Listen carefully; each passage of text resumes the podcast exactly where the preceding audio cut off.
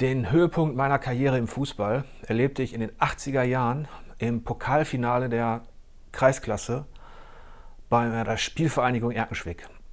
Ich war unser Elfmeterschütze, es war das Finale und ich musste das Ding reinmachen. Im Tor stand ein übergewichtiger, leicht schielender äh, Timo Tiburski ähm, und ich hatte eigentlich eine, nicht so eine schwere Aufgabe, aber mein Trainer rief rein, guck ihn aus. Wie gesagt, Timo schielte leicht und ich wusste in dem Moment nicht mehr so ganz, soll ich rechts oder links unten. Außerdem stand mein Opa an der Seitenlinie und filmte den Kram auch noch. Ähm, sprich, ich wurde so ziemlich nervös, die Beine wackelten und ich habe das Ding irgendwie dann doch unten rechts versenkt. Aus dem Hintergrund müsste Rahn schießen. Rahn schießt! Tor! Tor! Tor! Der Jubel war groß bei den sechs, sieben anwesenden Zuschauern und meinem Opa. Ähm, und ich war sehr erleichtert und der Fußball war wieder vollkommen in Ordnung. Warum erzähle ich diese Anekdote? Ich will damit nur sagen, das Fußballvirus musste nicht erst in meine Familie hineinkommen, es war schon immer drin äh, und ich habe diesen Sport geliebt. In letzter Zeit denke ich mir aber immer wieder, Fußball, was bist du für ein Arschloch geworden?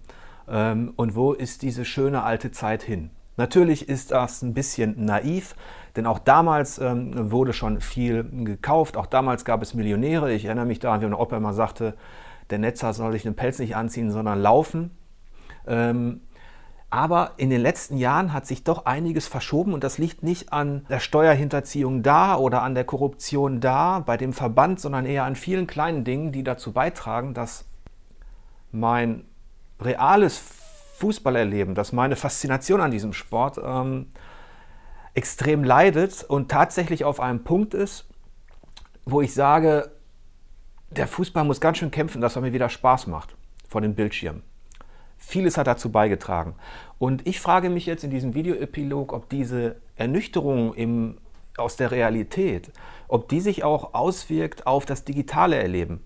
Sprich, ähm, ob dieser Alltag, den man hat, eben auch negativen Einfluss hat auf das, was man im, vor dem Bildschirm dann erlebt, wenn man FIFA und PES spielt. Denn ich kann sagen, dass wir, dass es unheimlich weit weg scheint, dass ich diesem Fußball tatsächlich mal Platin gegeben habe, also Pro Evolution Soccer. Das scheint eine Welt zu sein, die, die ich jetzt aktuell nicht mehr nachvollziehen kann, denn FIFA und PES stagnierten in den letzten Jahren so sehr, dass wir ihnen über die letzten drei, vier Editionen quasi immer dieselbe Wertung gegeben haben und dass sie weit weg waren von einer Award-Euphorie. Ich habe mich gefragt, wie gesagt, ob das reale Erleben da so ein bisschen äh, mit reinschlägt. Ob es das Alter ist, dass man nicht mehr so verzückt ist, wenn man digital kickt. Aber ähm, es gibt durchaus Parallelen, äh, denn diese Stagnation, die wir aktuell im digitalen Bereich seit Jahren erleben, dass man das Gefühl hat, da ist dieser Marktführer Electronic Arts, der sich gar nicht mehr scheren muss um den qualitativen Wettbewerber Pro Evolution Soccer, weil der finanziell so weit weg abgeschlagen ist. Ähm, das heißt, ähm, Electronic Arts wird über die nächsten Jahre all die Lizenzen haben. Sie werden, ähm, sie werden in Sachen Präsentation und Umfang immer vorne liegen. und Pro Evolution Soccer äh, wird da rumkrebsen und weiter versuchen, äh, Dinge zu kopieren äh, von FIFA im wirtschaftlichen Bereich, die dem Spiel wieder nicht gut tun. Und Electronic Arts kopiert weiter inhaltliche Dinge, die FIFA aber auch nicht weiter voranbringen. Also es ist so eine Art Hamsterrad im digitalen Sportbereich, wo sich beide befinden. Und dann schaut man auf die Bundesliga und denkt sich, mein Gott, das ist ja dasselbe. Die Bayern werden die nächsten Jahre Meister werden. Der finanzielle Abstand zu dem Rest, dem möglichen Zweiten, äh, wird sich nicht äh, großartig verändern. Ähm, und wenn mal ein Verein äh, irgendwie in die Nähe der Bayern kommt, dann werden die besten Spieler weggekauft. Geht man dann von der Bundesliga weg in die Champions League, hat man da quasi ein ähnliches Bild. Seit drei Jahren Stagnation. Real Madrid gewinnt den Cup immer. Ähm, und wenn man dann hinzunimmt, so Weltmeisterschaften in Katar, die, die Korruption in den Verbänden, in UEFA und Co., diese total radikale äh, Entwurzelung des Fußballs, was zum Beispiel Anstoßzeiten und Co. betrifft. Ähm, letztens schwiegen 20 Minuten beim Spiel Dortmund gegen Nürnberg, 20 Minuten schwieg das komplette Stadion das fühlte sich an wie irgendwie an, in so einer Flughafenhalle, wenn durchgesagt wird, dass die, äh, dass die Flüge alle gecancelt werden und alle Leute schauen irgendwie, es gibt so ein, so, ein, so ein Gemurmel, aber 20 Minuten schwieg die Süd.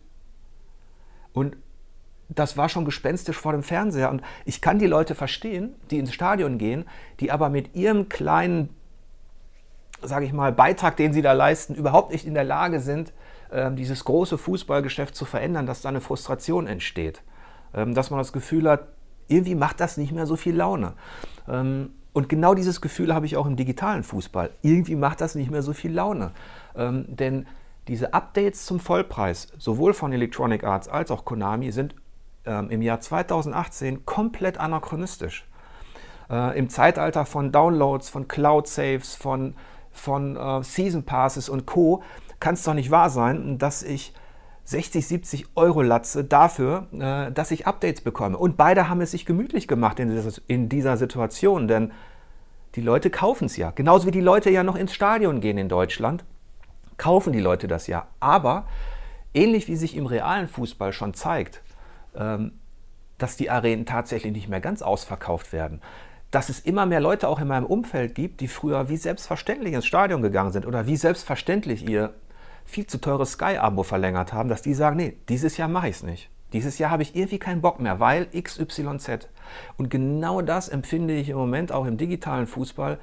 Dieses Jahr könnte ich komplett verzichten auf beide Spiele, denn die aus dem Vorjahr sind ähnlich. Und beide kriegen es nicht hin, ähm, dieses digitale Sporterlebnis auf ein Niveau zu hieven, das auch nur ansatzweise die Begeisterung vergangener Jahre re replizieren könnte. Und ähm, deswegen glaube ich schon, dass sich reale Erfahrungen aus dem Alltag auf unsere digitalen Erlebnisse auswirken, aber dass eben Konami und Electronic Arts auch selbst schuld daran sind, dass zumindest bei uns im Magazin beide Sportspiele jetzt zum ersten Mal nur befriedigend abschließen.